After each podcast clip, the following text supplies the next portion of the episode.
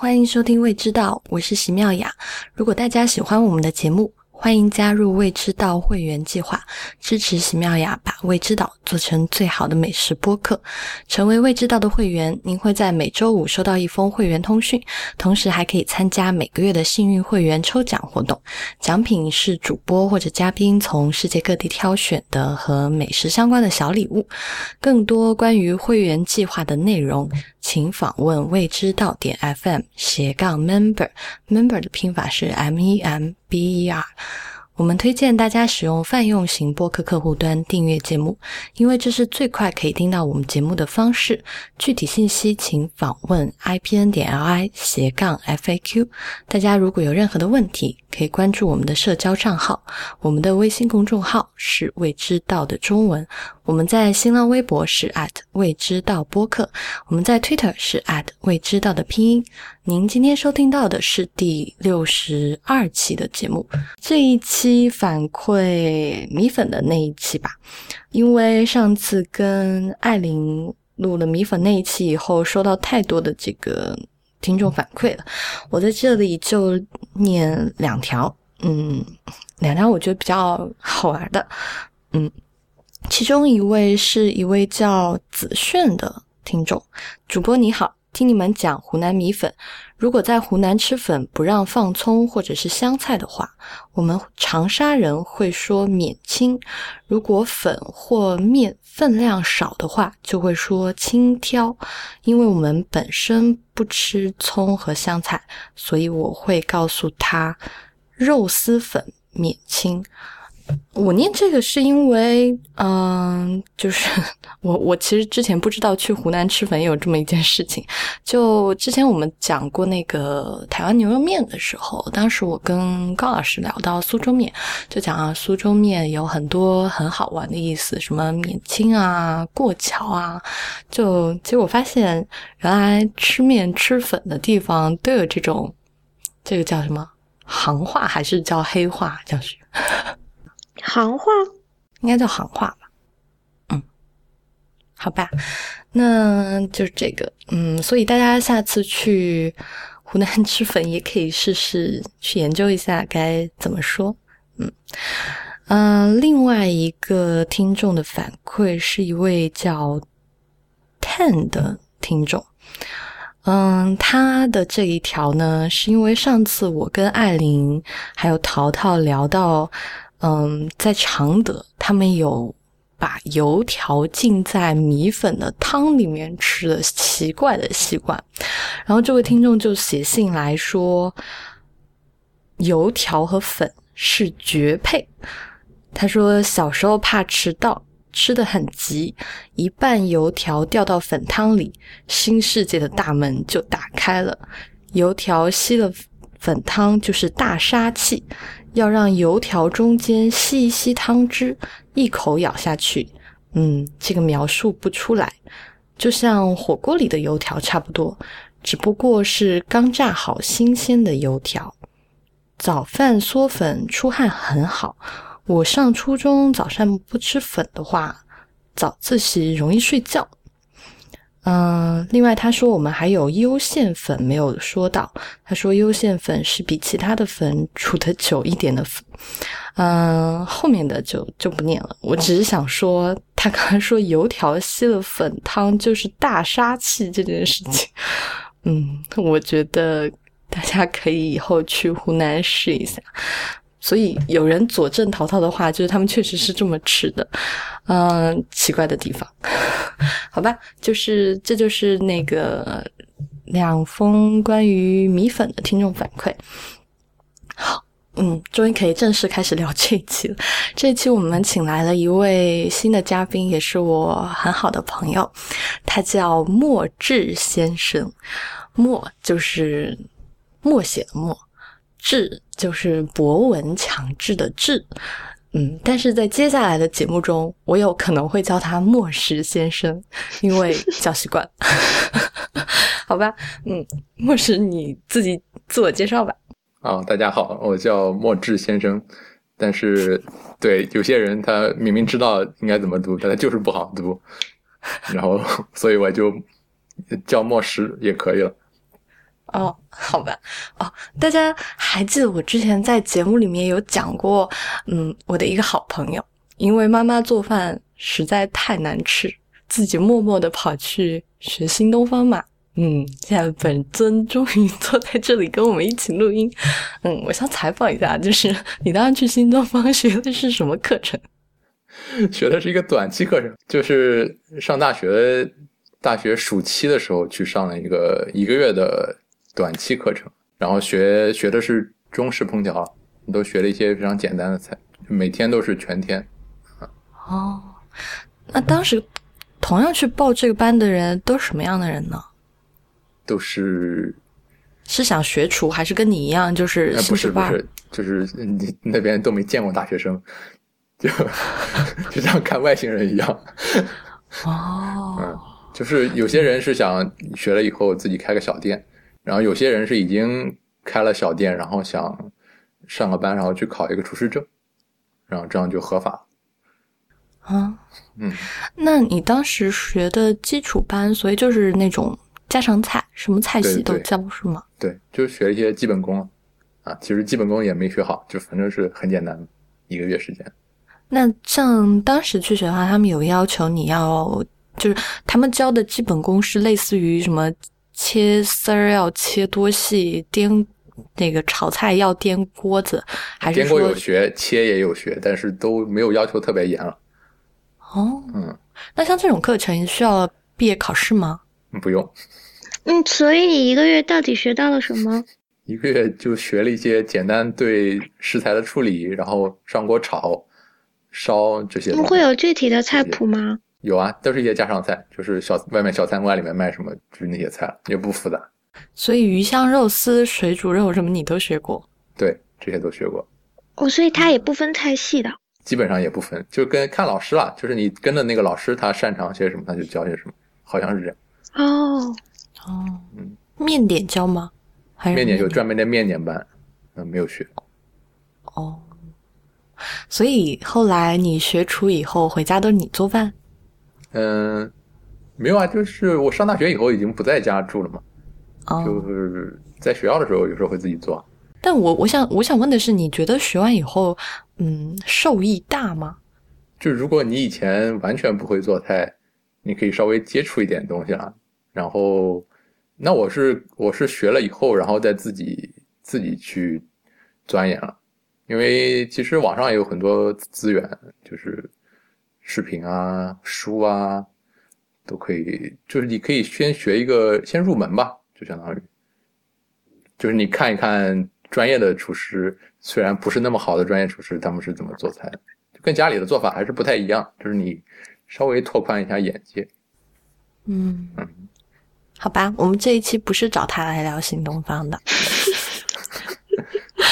呃，这一期呢，我们是要聊一个，嗯，爱的人爱到要死，恨的人现在就可以关掉音频的食材，就是榴莲啊，不应该叫它食材，应该叫它水果。嗯，讲榴莲是我提出来的，因为我觉得这个东西呢。这几年我对它的态度有了大的改变。前段时间去那个新加坡的时候，也跟莫石一起去吃了榴莲，所以就找他来跟我们一起聊。所以今天就是我和蒋勋还有牧师一起跟大家聊榴莲。嗯，我觉得可能每个人都会有很多关于榴莲的回忆，就是有好的，有不好的。嗯，反正我原来是一个嗯很土的人，所以我我属于那种不太会一下子会就爱上榴莲的那种人。我其实榴莲非常的晚，嗯，我在离开四川之前，就在我大学之前，有非常多的菜我都没有吃过，就是嗯，基本上就是川菜还有正常的水果，所以像榴莲这种嗯比较。热带的水果，我是完全不知道的。后来是到了上海，嗯，当时是去一个朋友的家里，呃，他那个同学跟我说，呃，他妈妈很喜欢榴莲，他说这个水果非常的好吃，他说那个啊很 creamy，就是像奶油一样，但是他说味道会有点怪，但他说你不要闻，你就你就吃就好，吃完以后你一定会爱上它的。啊，他就啊，他当时是跟我讲说像中国臭豆腐一样，哎，我就跑到他们家去吃，但是很不幸的是就 没有办法爱上，因为第一印象实在太差。就他妈妈那个榴莲，我觉得可能至少已经买回来了有两天三天了，然后而且买了很多，就是堆在他们家那个进门的客厅的地方堆好几个，就。你还没有进门，你就能闻到那个远远的臭味，就很很奇怪，就就是专属榴莲的那个臭味啊！然后我我正站在门外，我就觉得我要投降了。就进去以后，后来就就开始吃嘛，嗯，整个人在屋里就闻到那个味道，所以其实整个状态都是很眩晕的。在那种，就是因为人吃东西的时候，其实你的那个舌头可以感觉到的五个味觉，就是酸甜苦辣啊，辣不酸，酸甜苦鲜，嗯，酸甜苦鲜，我少说了一个是不是？咸咸，对，就你舌头可以感觉到的味觉其实很少，嗯，你大部分的那个，比如说你炒菜，你觉得那个菜好香，啊，你都是通过你的嗅觉。感知到它风味，但是我的嗅觉整个都就是 被强暴，所以当时不就就觉得那个榴莲那个 creamy 的那个口感。texture 就那个口感，嗯，就很恶心。然后所以我就一直非常的拒绝榴莲，就拒绝到呃，我去一般的那个店里面，比如说像很多广式早茶早茶店有那个榴莲酥。嗯，我我连那个味道都不能闻，就是就是一闻就觉得很很讨厌。嗯，直到后来就是去年的时候，我去马来西亚，啊，吃到了很好的榴莲，我才对榴莲有所改观。但是我在马来西亚吃到榴莲，我想 留一会儿，一会儿跟他说当时吃到什么样子，因为特别好玩，所以我就想问我们莫石吧，先，就是你自己跟榴莲的这个这个经历相关是怎样？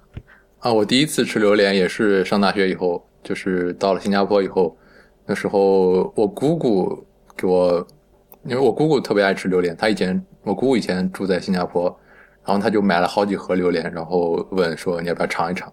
其实那时候我是，嗯，那那个榴莲是已经拆开的对吧？拆开了，就是就是已经买买来，然后因为这边买来，如果你不是在摊位上吃，它就会放在那个泡沫盒里面。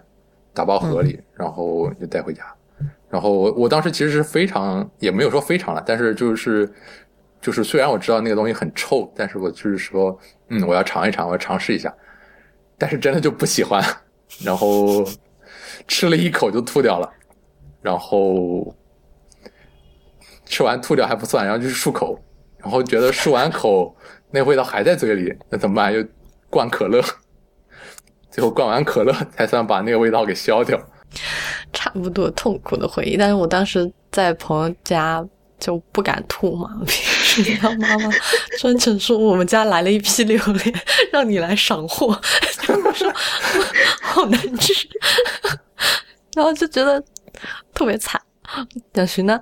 因为我没有障碍耶，我我就是很奇怪的事情是我从来没有闻到过榴莲臭。就是我可能没有会觉得那个味道是臭的，然后所以我第一次吃榴莲就觉得榴莲很好吃，然后我不晓得是就是我的那个可能就是嗅觉的那个构造就就是可能不太拒绝这个味道，所以我就。我从来没觉得榴莲臭，然后也从来不觉得，因为榴莲那个臭其实是跟臭豆腐那个臭是差不多的。嗯，不一样，不一样。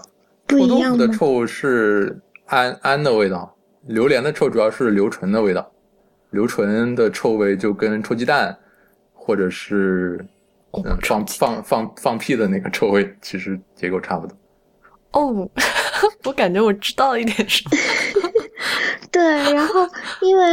嗯，以前小的时候，每一年到秋天的时候，嗯，我妈妈的朋友就会给她送那个自己腌的咸鸭蛋，然后我妈妈就会把那个咸鸭蛋分成两波，然后她就跟我讲说，这一波是就是有一波是臭了的，然后就有一波是臭的咸鸭蛋，就因为腌的时候没腌好，所以已经臭掉了。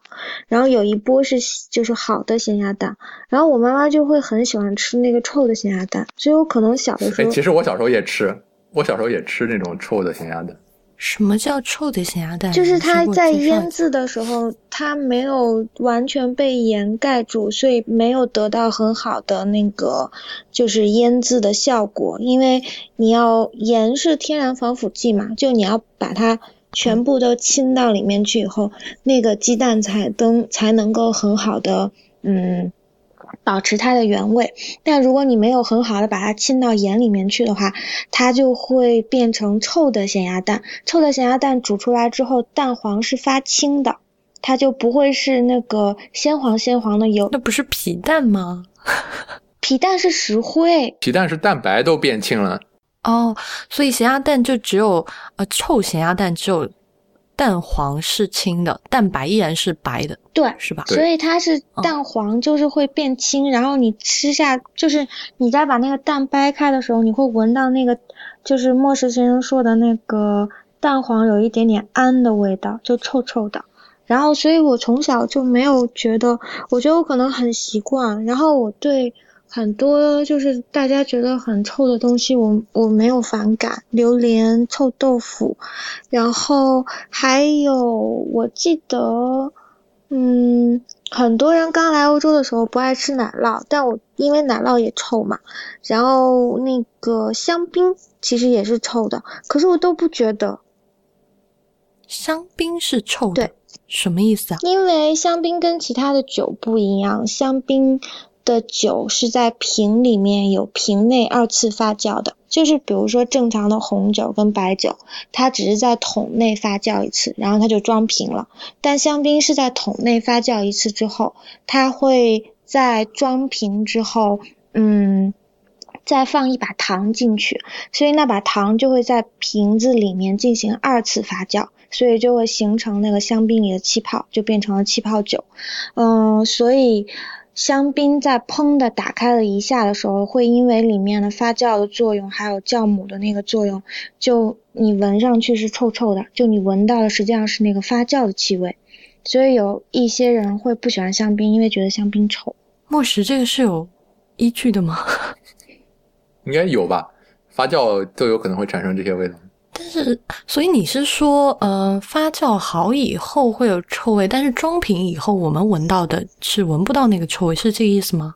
不是的呀，我的意思是不是，说，他是说开瓶以后会闻到。对，嗯，就是因为香槟是在瓶里面有第二次发酵的，所以它第二次发酵之后产生的那些气体是在瓶子里不会出来的，就气味。因为比如说你只发酵一次的话，在木桶中发酵的话，那一些不好的气味就在发酵的过程当中飞走了，那些颗粒啊、分子啊。但是你是在瓶内发酵的话，你不是封瓶发酵嘛，所以你打开的时候是所有里面所有的颗粒，包括气味在内，第一次接触空气嘛，所以它跑出来的是味道是是第二次发酵产生的味道。有些人就觉得香槟是臭的。好吧，我现在不能赞同你的这个说法，我决定过两天搞一瓶香槟来试试看。反正 在我的经历里还真没有。莫石，你有吗？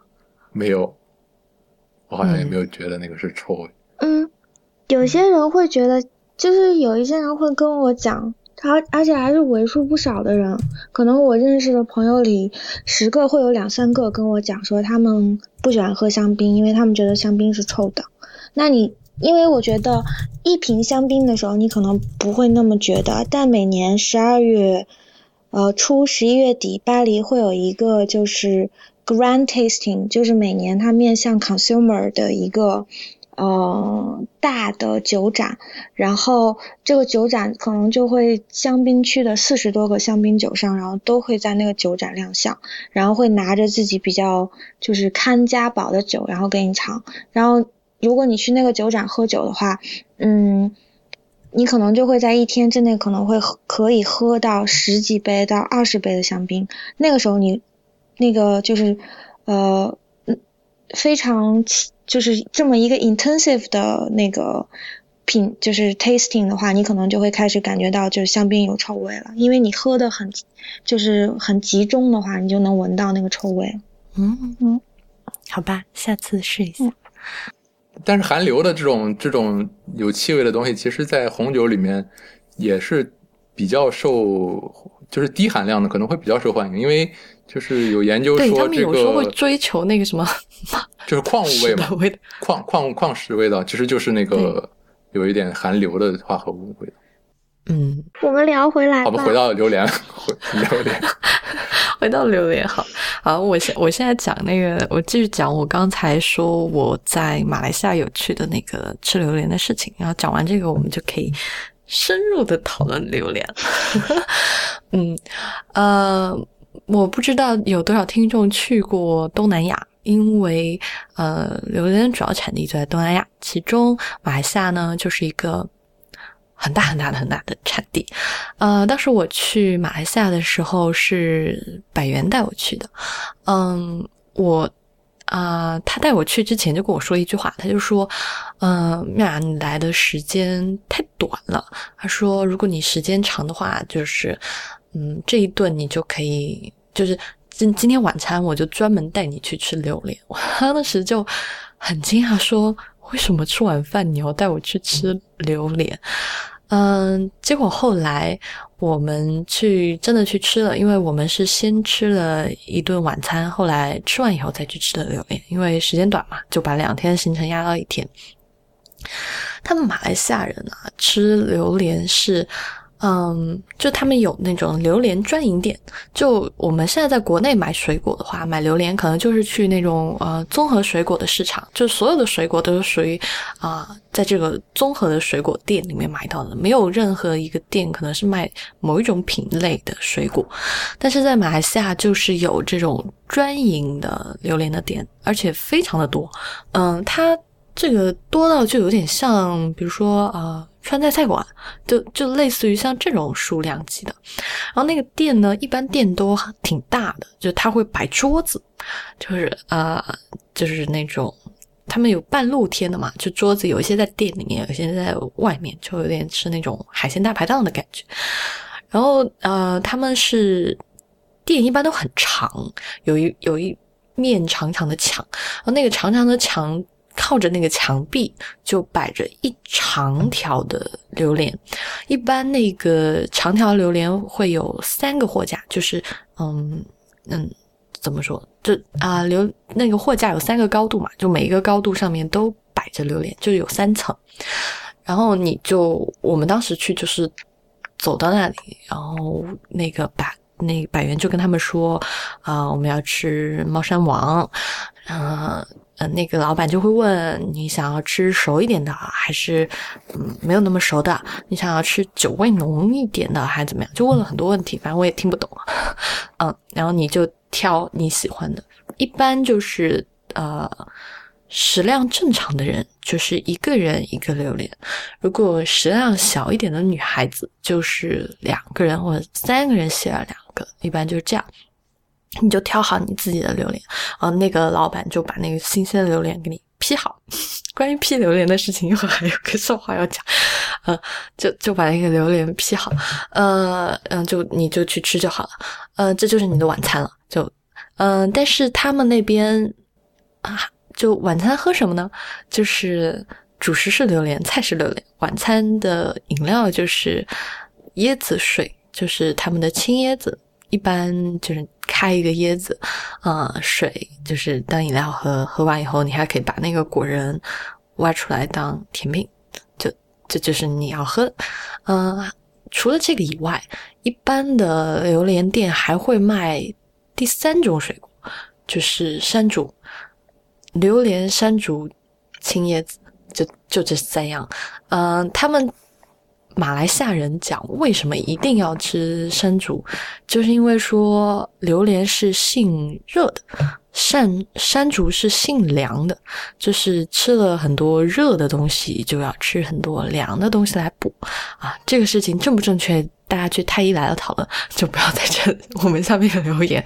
就我我我就想讲说，他们当地人就是这样的。所以当时吃完这个以后，我觉得特别惊讶。呃，我去吃了以后，首先想说，那个大家不要觉得卖榴莲的店外面就整个都很臭，其实它确实是店外面就有。榴莲的风味，但是不算不算那种恶臭，就比你想的要温和很多，就有一点点隐隐约约的味道，就好像你一盘榴莲酥端上来，你肯定能闻到，但是你不会觉得它非常的恶心。嗯，然后呢，我们当时要的猫山王，马马来西亚据说是猫山王最好的地方，这我也不懂，一会儿让牧师来讲。嗯，就是。我当时吃的那一款是酒味比较浓的，就是，嗯，他们说如果吃这个吃到后面你会有一点自己醉醉的感觉，那我我没有那么觉得，但是就会觉得那个东西剥开以后，即使送到它，就是你即使真的凑近去闻，你也不会闻到很很臭的味道，就是就是很正常的有榴莲风味的，就好像嗯。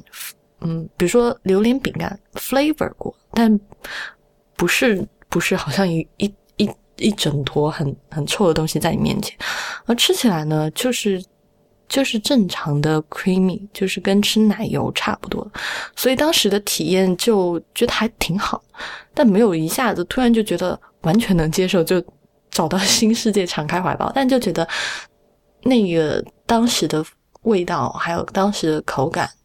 都还挺对的，所以就吃，而且配上那个椰子水什么的，确实很棒。嗯，我这次去新加坡的时候也是跟莫石一起去吃猫山王，吃榴莲。哎，但我发现我们当时去新加坡吃的那家店好像也卖其他的水果，对吗？呃，有山竹，还有一些也卖椰子嘛，还有什么？还有火龙果什么的，是吗？啊，对。哦，所以像新加坡有这种专营店嘛？就就。还是说这种也叫专营店？这种已经算是专营店了。另一家空军榴莲已经算是挺有名的专营榴莲了。嗯，就是怎么判断是专营呢？就是如果他有自己特别的渠道进到好货，一般就就会在新加坡挺有名的。所以新加坡有那种榴莲的名店。对。嗯，好吧。嗯，我当时。我因为我去马来西亚吃的什么品种，我真的只记得吃的是猫山王。但是跟莫十一起在那个新加坡吃到的时候，当时有猫山王，有王中王，还有噼里啪啦各种。嗯，然后我回到北京比较多的是猫山王，所以呢就造福一下各位喜欢榴莲的 听众。就我我就问那个莫石，就是榴莲有什么品种？就是它有哪些品种？呃，这个问题其实挺复杂的，所以我就想交给他来讲。哦，就是，嗯，我们先讲榴莲是什么？榴莲就是产在东南亚的一种，呃，就所有榴莲属的植物都可以，它的果实都可以叫榴莲。嗯，榴莲属就是就是属是生物学上的分类，门纲目科属种。嗯，榴莲属下面有三十多个种。都都可以叫榴莲，但是其中三十多种里面只有九种可以吃的，但是这些都不重要，因为所有人吃到的基本都是一种榴莲，因为大面积种植的只有一种榴莲，叫做普通榴莲，这个它的学名就叫普通榴莲，特别特别好记。学名起的好认真哦，就叫普通榴莲，因为因为东南亚大部分种植的都是这个种，这就是生物学上的分类，就是你是分到种。然后品种不是一个生物学上分类的概念，品种是一个更多是农业上的概念。然后我来解释一下品种吧，我是这么理解品种的，就是我觉得品种其实就是呃，比如说普通榴莲下面，我想要吃甜一点的，或者是我想要吃苦一点的，就是你根据你的不同的目的，去你培育出了不同风味的这个小分支。但是对，差不多也是就是不同的分支，然后就你在农业上就会有不同的品种嘛。你种水稻也有不同的品种，其实米都是一种水稻，应该是。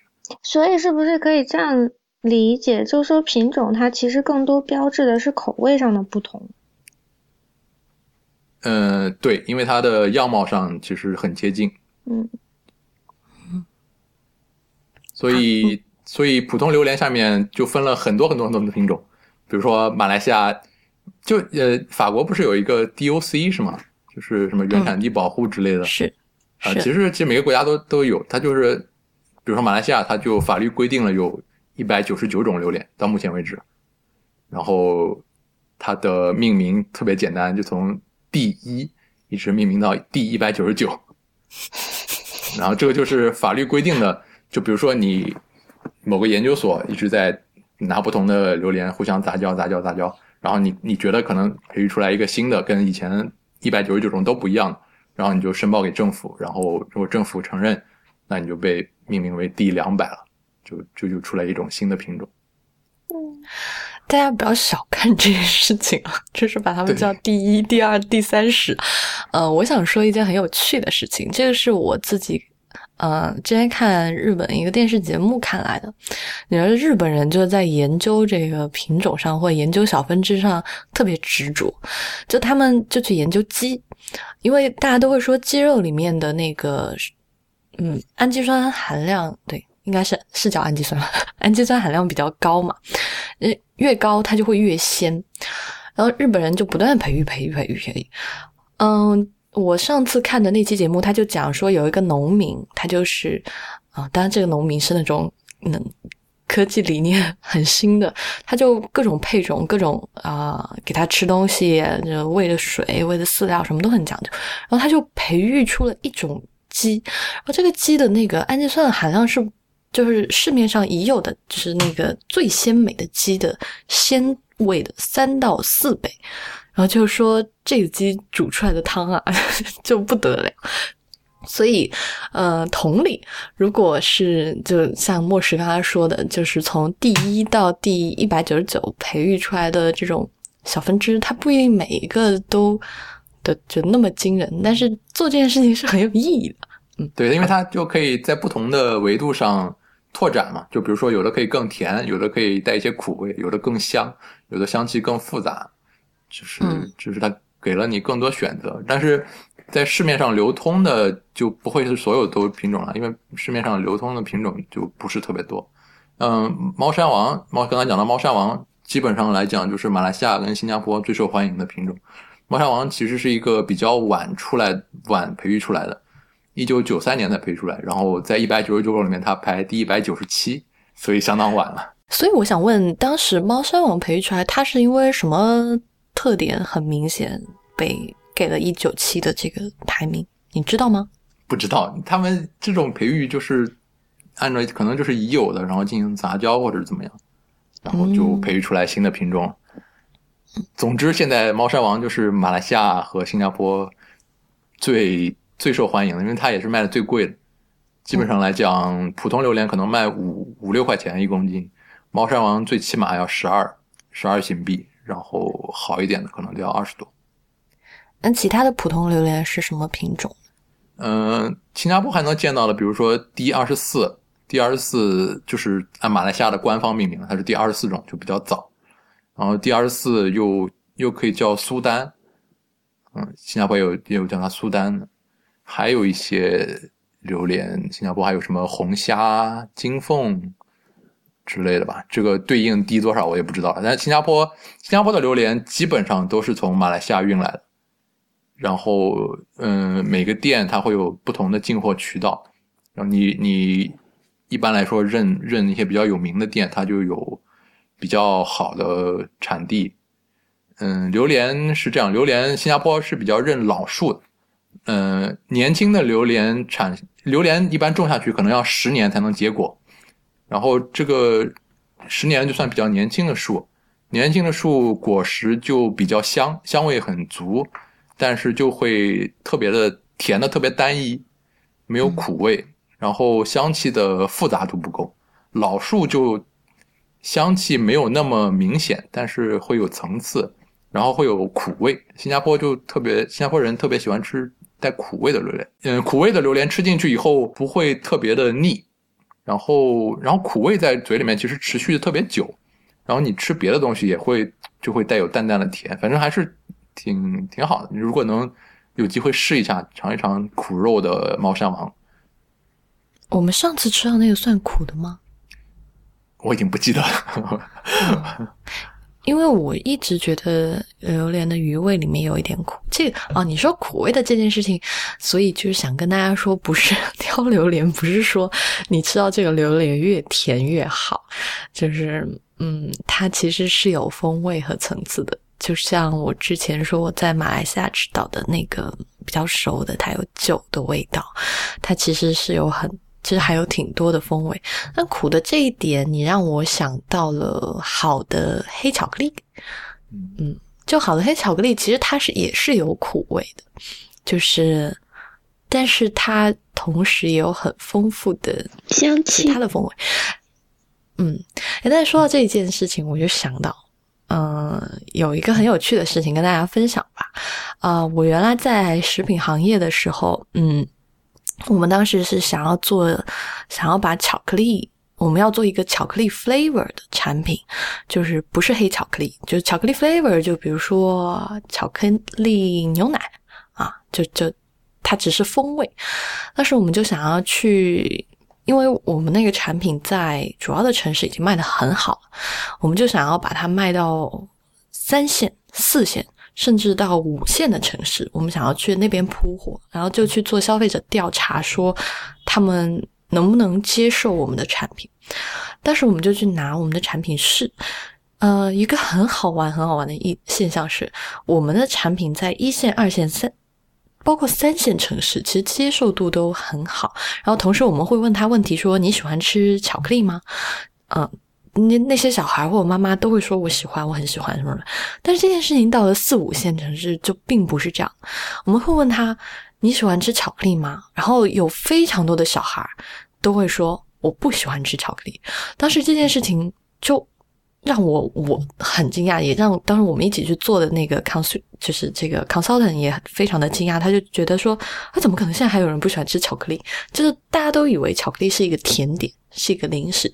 但那个小孩就说巧克力太苦了，然后我们就说，那你平时，因为他们在超市里面可以买到那种巧克力，其实是很廉价的，就是那种加糖特别多，嗯，其实已经不算苦，但是那些小孩就会说太苦，不喜欢，然后就问他们喜欢吃什么，就是各种糖，水果糖，所以不是所有的人一开始都能接受。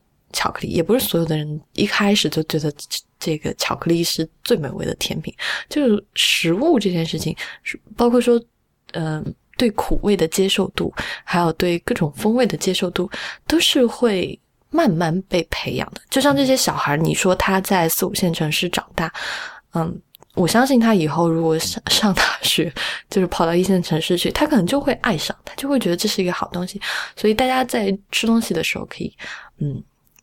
更多的去尝试自己一开始可能觉得不是那么舒服，不是那么觉得好的味道，然后到它的原产地或去找它做的好的款来试，你可能真的会发现就是新的世界啊！好吧，这件事情越讲越远。我哦，我我来讲讲我当时为什么开始喜欢吃榴莲，就是当时看了一开始不是接受完全接受不了嘛，因为觉得吃进去那个质感特别不喜欢。嗯，软软的，然后又有臭味，然后后来是看了一个蔡澜的节目，蔡澜说，如果你一开始不喜欢吃榴莲，你就试着把榴莲放到那个冷冻，把它冻成一坨冰一样的，然后再吃。嗯，冻成一坨冰以后的榴莲，就口感就不会那么软绵绵的，然后也味道没有那么重。然后我后来就开始慢慢吃了，后来就不冻的也可以吃了。嗯，然后以至于。以至于到现在，就是如果晚上不吃饭，我可以吃两个榴莲。我好喜欢看你自黑哦。你你当时说你冻来吃，你那你是就就很冰的时候稍微解冻一下就就挖来吃，跟吃冰沙一样吗？不用挖，就是你就拿着它吃，就跟吃冰激凌一样，因为它也不会冻得特别硬，因为它含糖很高。就是冻了也不会冻得特别硬，哎，那很棒哎，在这里买得到哎，在法国的中超都是马来西亚的华侨开的，所以这里可以买到特别好吃的急冻榴莲。我像莫石那样说，就是说的吃过，超好吃。呃，刚刚讲的那个榴莲的品类，那所以现在榴莲的最大的几个生产国家就是除了马来西亚还有哪儿啊？莫石？呃，所有的东南亚国家都产榴莲，但是他说新加坡就不产榴莲。新加坡也产，新加坡有个岛上产。哦，这样啊。啊，新加坡岛有个岛上产，那就是那种没有经过培育过的，就是比较原始的榴莲树，他们叫干榜榴莲。你吃过吗？没有吃过，因为那个应该不太甜，就是后来选育出来的会会越来越甜嘛，因为跟别的水果差不多，就是就是野生的水果一般都不太好，不太甜嘛。新加坡有有一个小岛叫乌名岛，它上面有一些这种野生的榴莲，但不太流行了，那产量很低嘛，不太不太流行。那除了那除了马来西亚还有哪？嗯，比较大的就是泰国、越南、马来西亚。哦、泰国、对，好、越南真的不知道哎，越南我我没去过越南，不知道。小徐，你去过越南吗？没有。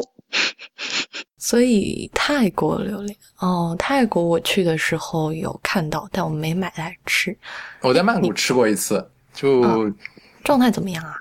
就呃。挺大的，然后但是我觉得味道比较淡。当时我也不太清楚泰国有什么榴莲，就随便买了一个吃。我们在那个录音之前，牧师有让我有告诉我一件事情，嗯、呃，他说全世界最贵的榴莲在泰国，嗯、呃，这个榴莲是多少钱一颗来？一颗三百到六百美金，两千块钱。嗯，这是猫山王的品种吗？不是，猫山王是马来西亚培育出来的。哦，所以泰国人不吃猫山王？对，泰国应该是没有的，除非他们引进。哦，引进了。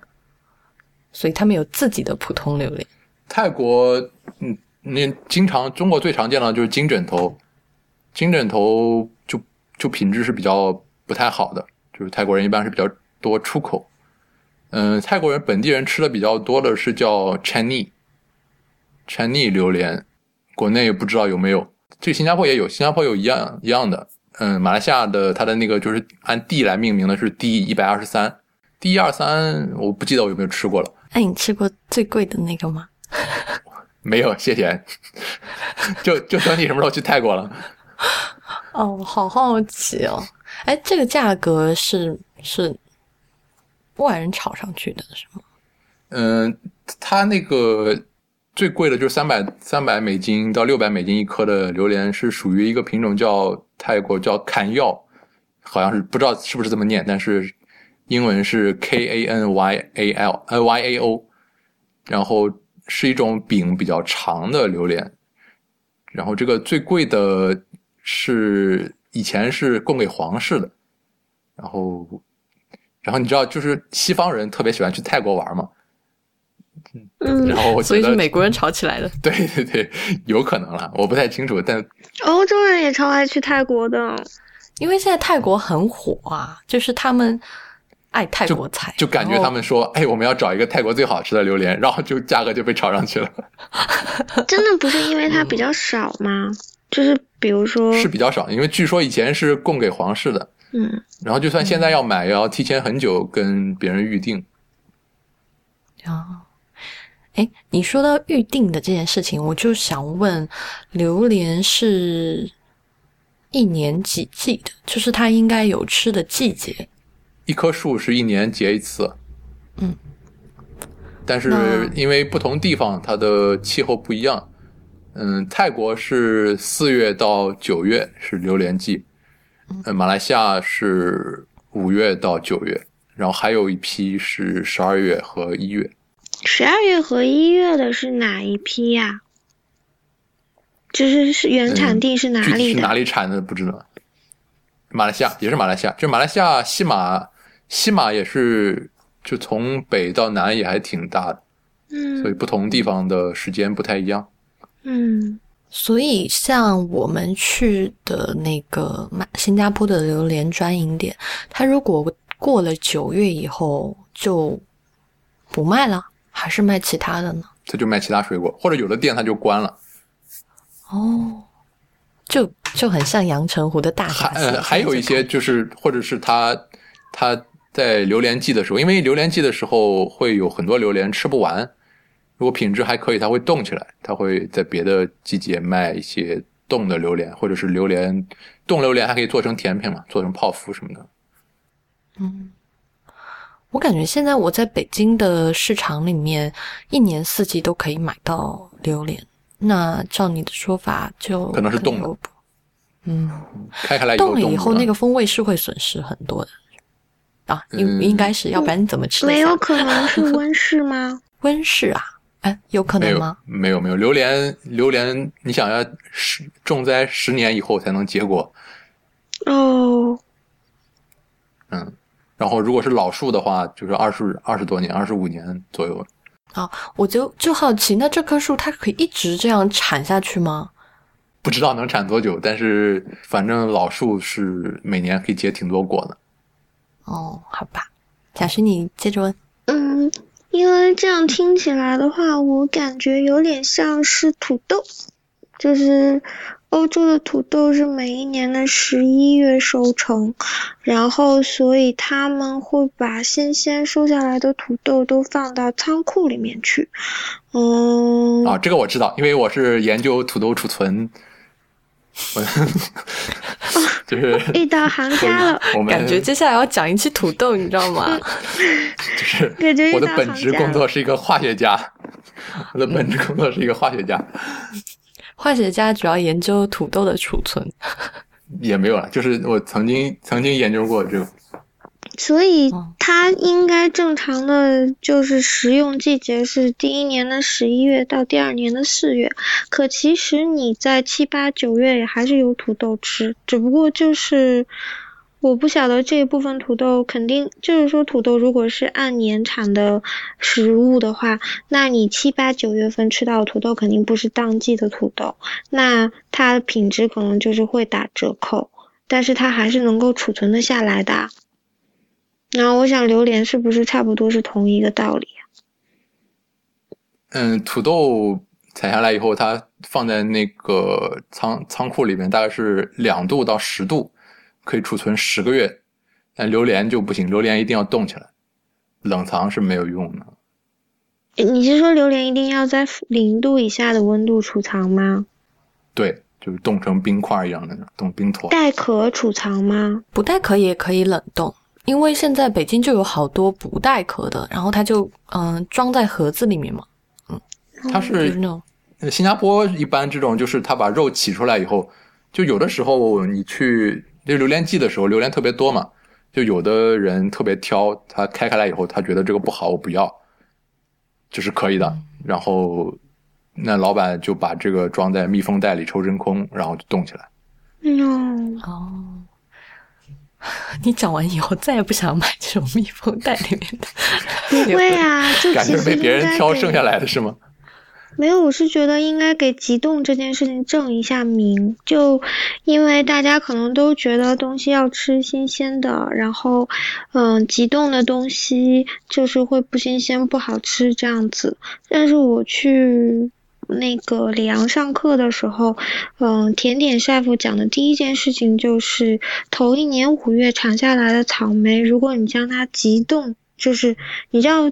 冻品分冷冻跟急冻，急冻的话就是你不会等那个温度慢慢降下去，是一口气降到负十八度的。然后急冻的草莓，第二年五月份再把它化冻化开来做甜品或者是做果酱，嗯，它的风味是一点都不会改变的。应该这么说，如果你要作为新鲜的水果去吃的话，应该就不太行了。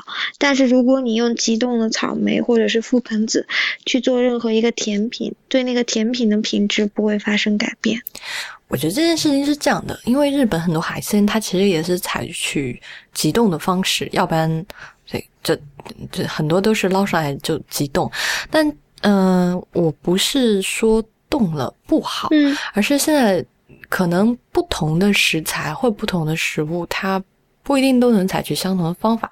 对于能采取这个方法的食物，还有一个问题就是，第一是急冻技术 技术得够好，另外一个就是你在急冻以后，你的那个保存的温度也得一直够稳定。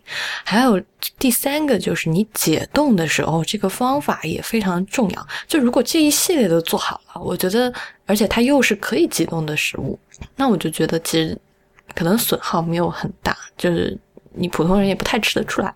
但如果这中间步骤里面有其中一环掉链子，比如说。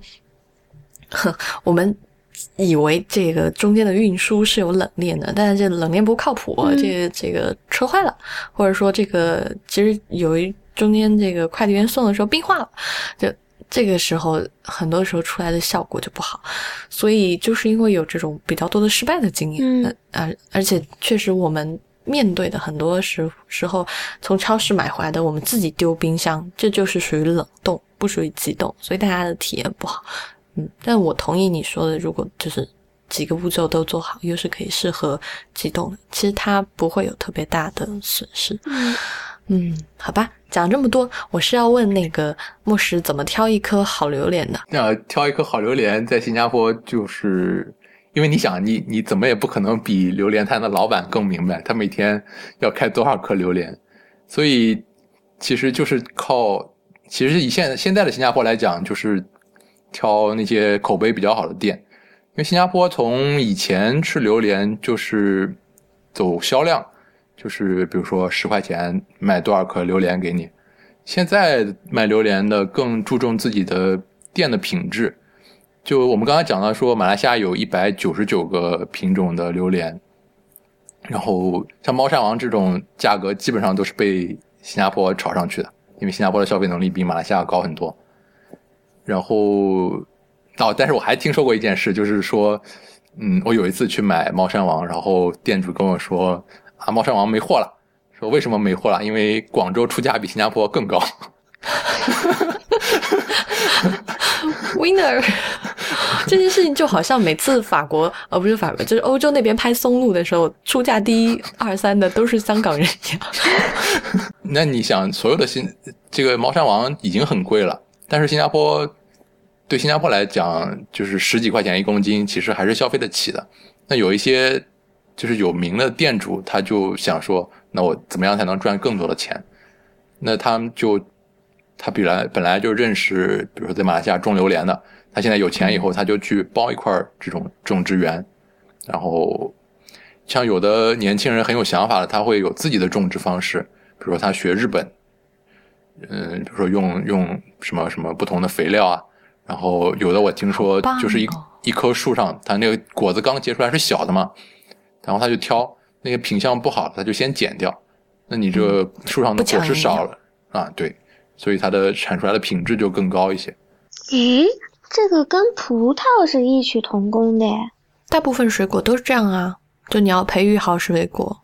对，嗯，然后还有一些就老树嘛。因为新加坡比较喜欢吃老树榴莲，那它其实跟那个茶树也差不多嘛，就茶也有那种老茶树产的茶叶，那他把这个老树包下来，那他这个产的猫山王，它都是猫山王，那跟别的地方产的就不一样，所以近年来，然后年轻人喜欢吃这种比较高品质的榴莲，所以像榴莲摊，它的经营模式也不太一样，它就开始。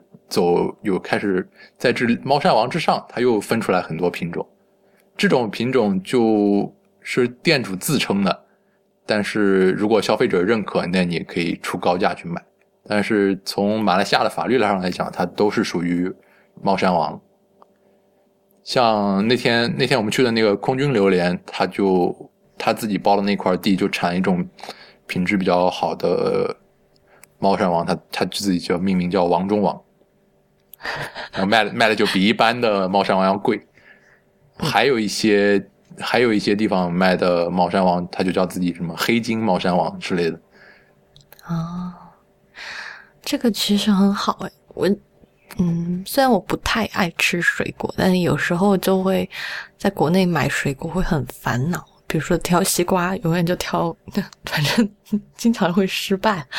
就是如果有这种专营店，或者说有这种很成熟的品牌，可以选，可以省去好多烦恼。所以好的榴莲店都在榴莲季的时候都排队排的很厉害。所以怎么怎么挑一颗好榴莲，就去去这种店，然后你就问他，然后你喜欢吃什么口味，跟他说，他会帮你挑。